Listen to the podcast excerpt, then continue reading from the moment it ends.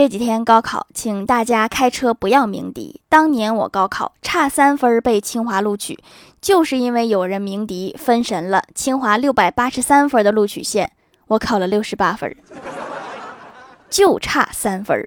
从此我就起早贪黑的打工赚钱。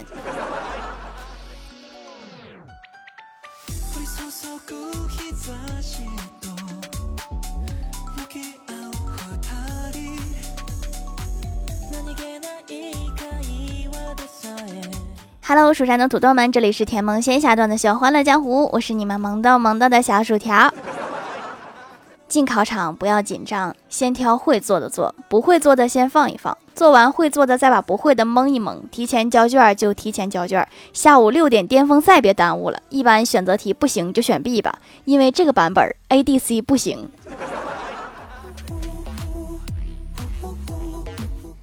前段时间出门办事儿，把身份证给丢了，找好几天没找到。今天去派出所补身份证，我把户口本递给警察叔叔，警察叔叔从户口本夹层里拿出了我的身份证，递给了我。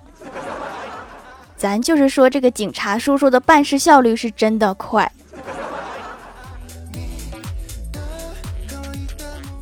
这天，我哥把女神约出来，在公园壁咚了她，轻声说：“世上有两种人会像我对你这么好，一种是父亲，另外一种是男朋友。你懂我的意思吗？”女孩红着脸摇头说：“不懂。”我哥深呼吸说：“你有没有男朋友？”女孩说：“没有。”我哥继续引导：“既然你没有男朋友，那你说我想表达什么？”女孩恍然大悟说：“哦，你想当我爹。”看来对方从来没有想过当男朋友这个事儿。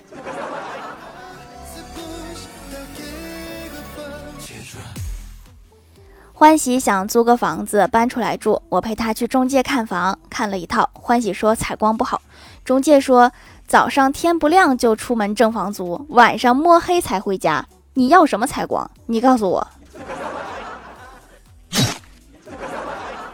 扎心了，老铁。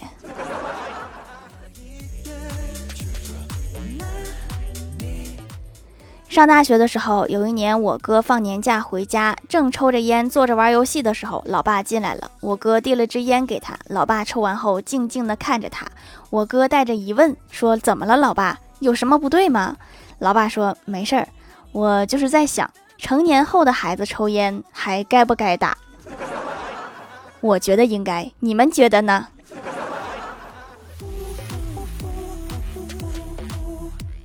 昨天被安排去相亲，对方是一个老师，过程中聊得还算融洽。散场的时候，他说：“你的情况我了解了，过两天我会通知你的家长。”突然不想继续下去了。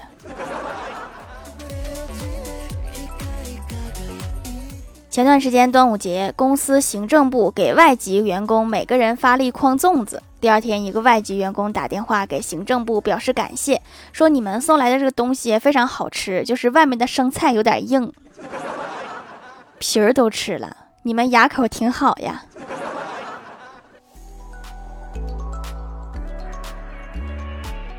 去郭大侠家蹭饭，他做了一大桌子，唯独有一个豆角做的特别有味道。我赞叹道：“我说厨艺见长啊，这个豆角做的最好吃，一股红烧肉味儿。”郭大侠说：“哦，就是那个剩菜里面的红烧肉被你嫂子昨天挑着吃完了，那你倒是再加点肉啊。”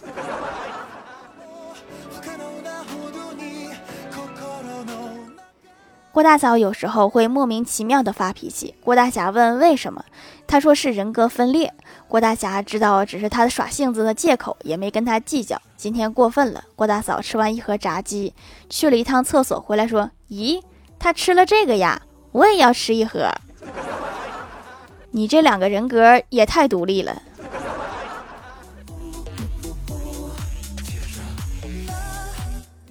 郭大侠问郭晓霞说：“儿子，最近学习怎么样啊？”郭晓霞含糊着说：“还行吧。”郭大侠说：“我听你们数学老师说，昨天考试你们班有百分之八十五的人都没有及格。”郭晓霞信誓旦旦地说：“放心吧，我就是那剩下的百分之二十五。要不你再好好算算。”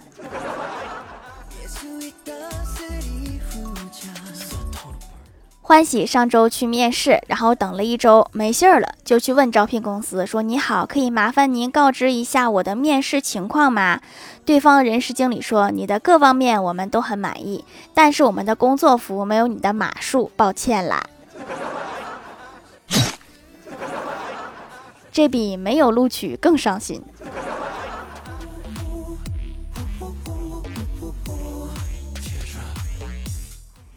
这几天高考，我就回想起了我高考的时候。当年高三的时候，老妈给我买了一大堆的学习资料，结果没写完。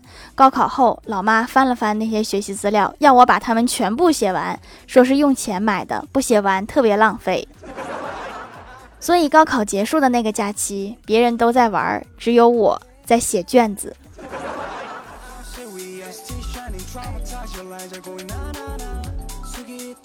上高中的时候，我们班有一个男生同学欠了我七十块钱。这天我就心情好，我老爸给我发了个生活费，然后我就吃着可爱多，在路上遇到了他。我说我再借给你三十，你直接还给我一百怎么样？他愣了一下，说行。然后三天之后，他转学了。人与人之间的信任就是这么没的。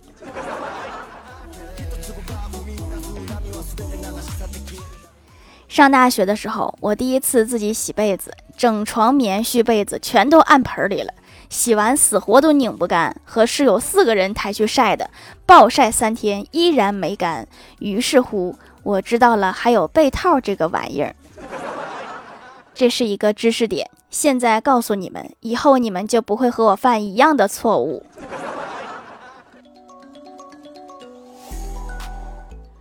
我哥感冒了，去诊所拿药。医生问有三十吗？我哥说没有，只有一张一百的。医生说我是问你年龄。我哥恍然大悟说哦，有了，有三十。医生又问发烧啦？我哥点头。医生接着问多高？我哥说一七零。医生没好气的说我是问你烧多少度。现在中文和中文的交流都这么难了吗？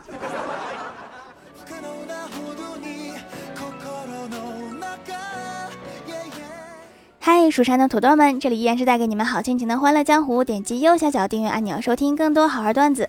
在淘宝搜索“蜀山小卖店”，或者点击屏幕中间的购物车，可以跳转到我的店铺，支持到我的店点。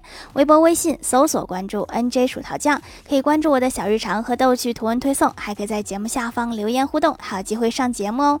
下面来分享一下听友留言。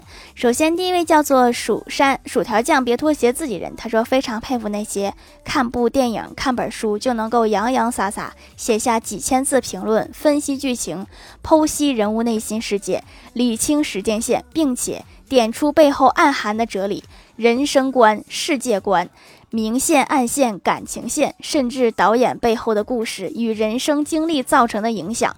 换了我来写，只能写两个字：好看。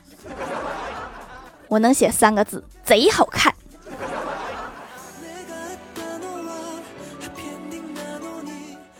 下一位叫做锦袍玉带，他说段子一枚。郭晓霞将他考了不及格的试卷拿给他的爸爸妈妈看，他妈妈看了之后冷静了一下，对他眉开眼笑的说：“孩子，你真的长大了，你我不应该再去骂你了，你应该去尝尝挨打的滋味了，是时候承受的更多了。”下一位叫做地球上的童，他说：“薯条，请读薯条，我要小声出来，你能不能进蜀山自己举一个薯条那么大的土豆？”（括号 P.S. 可以进蜀山里打杂吗？举土豆那种。）（括号 P.S. 二不读的话，明天早上或或许会吃炸薯条，或者连带空气炸锅炸薯条一起吃。为了保护你们家的空气炸锅，我勉为其难读一下吧。）下位叫做苏苏，他说手工皂是买来祛痘的，用的底油不错，还添加了紫草老油，效果棒棒的，痘痘被控制住了，都不起啦。岁数大的紫草油确实比年轻的有效，这大概就是姜还是老的辣，紫草还是老的油啊。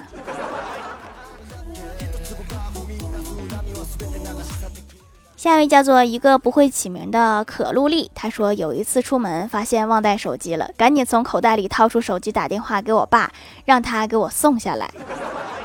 这就是有钱人家的孩子吗？居然两部手机。下一位叫做沙雕的懒骷髅山思，他说留个段子条，赶紧读吧，几天没读啦，好几天没读啦。今天我正准备下楼，我妈问我准备干啥去，我原本想说的是我待会儿去玩剧本杀，然后回家在楼下菜鸟驿站取个快递，结果我就说成了我待会儿去玩菜鸟杀，然后回家在楼下剧本驿站取个快递。菜鸟杀是什么新的游戏形式吗？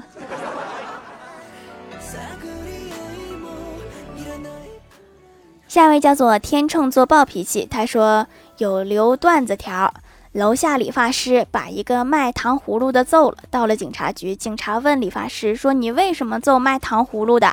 理发师说：“我在屋里烫头发，他在外面拼命的喊烫葫芦。”把他和卖煤的放在一起吧。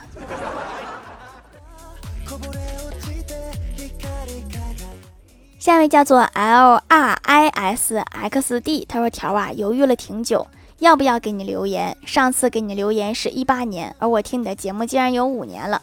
从最初听着笑话一直开心的笑，到现在笑点高了很多，笑的频率减少了挺多。那究竟是什么让我一直收听呢？我想或许是因为你的声音，你的声音永远是充满活力的，有亲和力。在忙碌的生活中，我总是会加快自己的脚步，甚至不能停下来喘口气。结束了一天的生活后，我总是在睡前收听你的节目。这几年来，我对你的声音。越来越熟悉，听到你的声音就会有一种安心的感觉。虽然这个频道不是什么专门针对心理的频道，但是实实在在治愈了我的心。我写不出什么特别华丽的词藻，但愿这个朴素的文字可以表达我的情感。非常感谢这么久的支持，希望生活顺遂。虽然这篇文章不怎么华丽，但是一定是高分作文。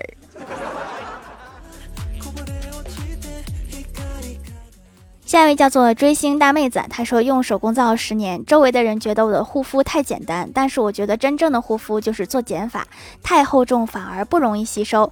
洗脸的时候，清洁和滋养都是可以通过毛孔排除和吸收的。这次发现蜀山小卖店用料扎实，配比科学，让我这个挑剔的十年皂友心生欢喜，以后就用这家啦。用十年了呀，对比来看，我是太年轻了。下一位叫做爱吃香菜的七七呀，他说高一早恋被爸妈发现了，我妈直接找到男孩说你俩的事儿，我和他爸不反对。我看高中毕业你们不用上大学了，直接领证把婚结了。我和他爸着急抱孙子呢。另外我们老家那块风俗是十万的礼金，还要一套房子。你回去和你爸妈说一下，准备好。要是行，这两天就把事儿定下来。后来那个男孩再也没有理过我，而且后来高中三年没有任何一个男生。追过我，这是我见过最现实的劝退方法了。